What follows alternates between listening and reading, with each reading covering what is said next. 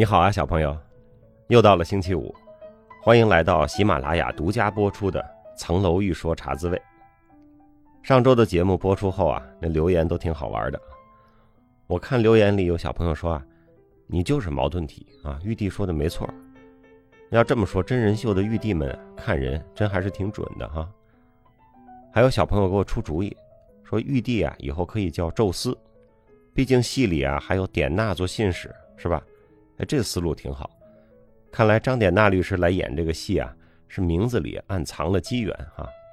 那我也得想想，戏里另外两位终极律师都是哪路神仙呢？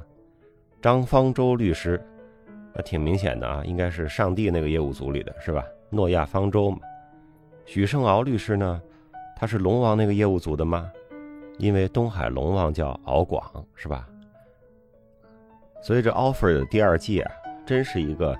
哪路神仙都有的庙哈，这庙可以叫卧佛寺是吧？因为给人发 offer。玉帝还考虑过让代教律师啊，直接在谈判那节下场谈判，或者说是代教律师带着各自的实习生对谈。啊，我们都说这个不合适，因为那就成了纯表演是吧？那一点真的都没有了。在现实生活中可以谈下来的啊，如果大家就坐在那儿表演，那可能一辈子都谈不下来。玉帝说啊，观众就爱看神仙打架。你看玉帝也这么说，还是个庙吧？律师们谈判，他们叫神仙打架。当然了，offer 节目的成功和各路神仙保佑呢，也是离不开的。虽然中间也经历了各种的不容易哈，但最终呈现的还是一档很好看的节目。玉帝在开拍之前呀，还去许了个愿，请了神符保佑。大家可能好奇啊，说玉帝办事之前还要许愿呀？他自己不就是神仙吗？哎，这个故事就告诉我们一个非常深刻的道理：求人不如求自己。后来玉帝说啊，代教律师啊不用下场谈了，但是可不可以指导？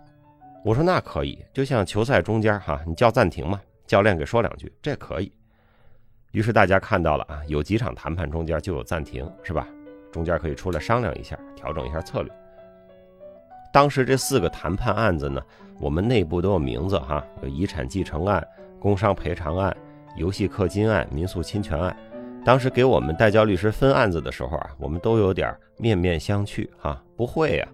除了民诉侵权案里这里边知识产权含量高点啊，王律师说他来指导。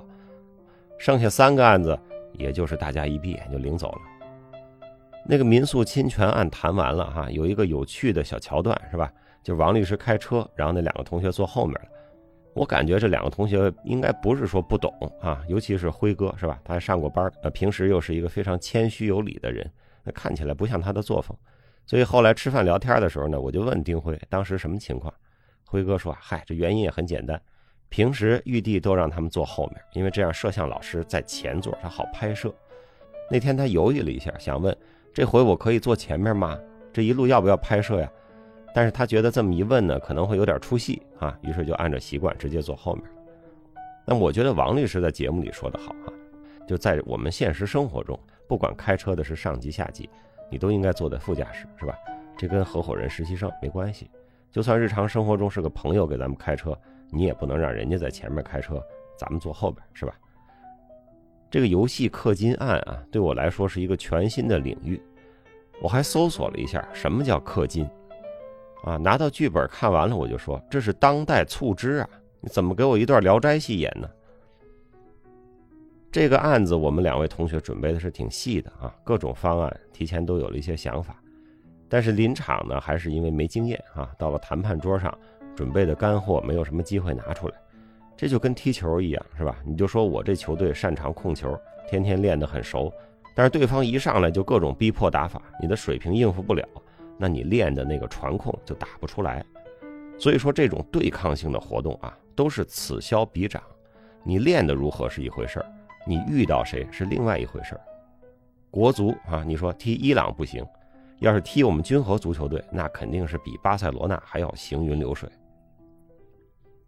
除了方案的准备，我还提示了一点啊，就是说这件事儿我们代表游戏公司，咱们先不论事情的原委曲直。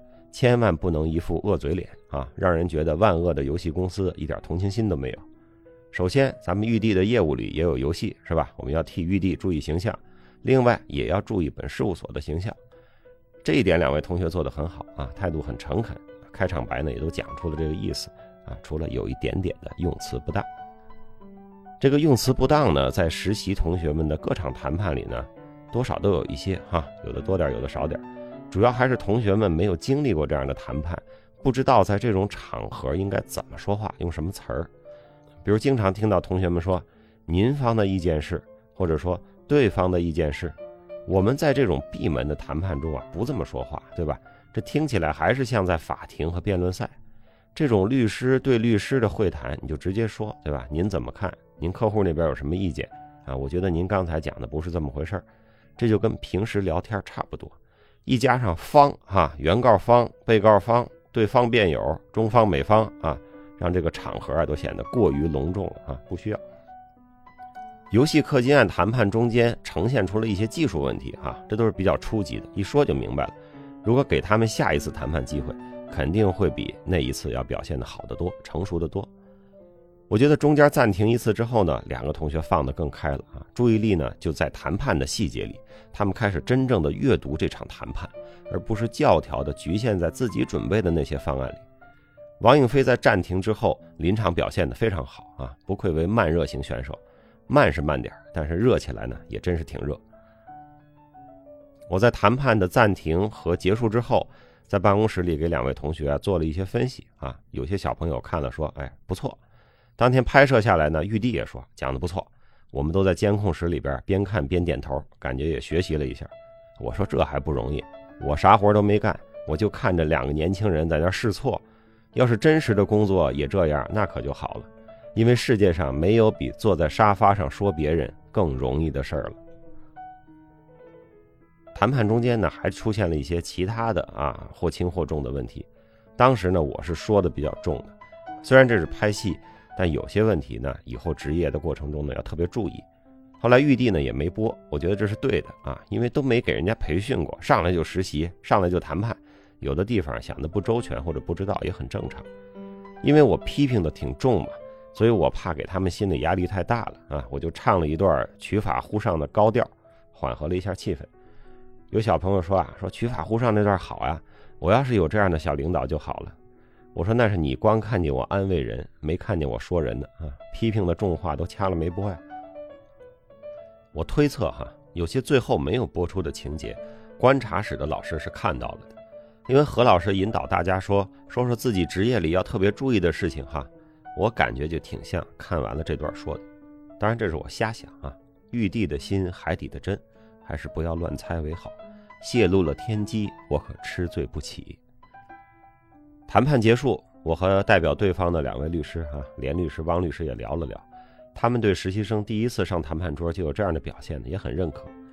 这两位都是在上海执业的律师，哈，过来助演，把剧情吃得很透，表现出来的这个专业水平和专业风格，也给我们两位实习生上了很好的一课啊！我也谢谢他们。游戏氪金案的谈判呢是周一的下午，上午我去机场送孩子啊，带回来了一条彩色气球毛毛虫。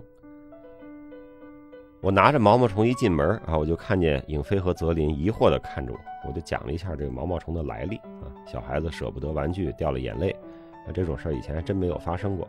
后来有朋友帮我分析说啊，说也可能是孩子啊舍不得离开你，又不好意思表达，所以哭在了毛毛虫身上。哎，这个解释我听了非常满意啊。我也去跟孩子求证过，但是小孩子呢，你问他他就顾左右而言他，最后也不知道到底怎么回事。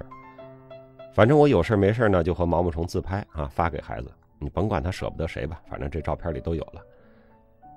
offer 已经开播之后的啊某一天啊，玉帝说：“你能把你手机里和毛毛虫的自拍发点过来吗？我们做个花絮。”哎，后来这花絮播出来之后呢，我就出现在了一些育儿的公号上哈，同事有时候会看见了发过来给我看看。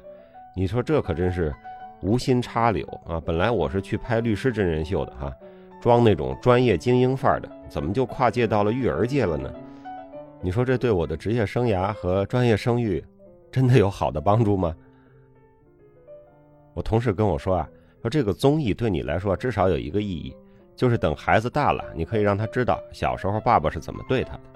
哎，你要是这么说呢，我真的要感谢玉帝啊和藏人间里不见天日，但是不放过任何细节的摄影老师。啊，你们帮我给孩子做了一个非常棒的礼物，也谢谢了。这件事儿呢，也告诉我们啊，用小朋友的心去观察世界，哎，世界变好了，你也变好了。所以，为了我们自己和世界变得更好啊，到最后我还要说，请努力找时间读书，请努力找时间锻炼，请多多帮助他人。上周结束的时候，我说我的小朋友，好像大家听了很愉快，是吧？哎，这不是很自然的事儿吗？茶滋味的听众不是我的小朋友，还是谁的小朋友？当然了，大家互相之间也是小朋友，是吧？所以套用一下那首玫瑰花的诗，我们可以这么说：是我的小朋友，是你的小朋友。是开满玫瑰花的小朋友，是我们相应的身心。我的小朋友，祝你的周末充满了春光。让我们下周再见。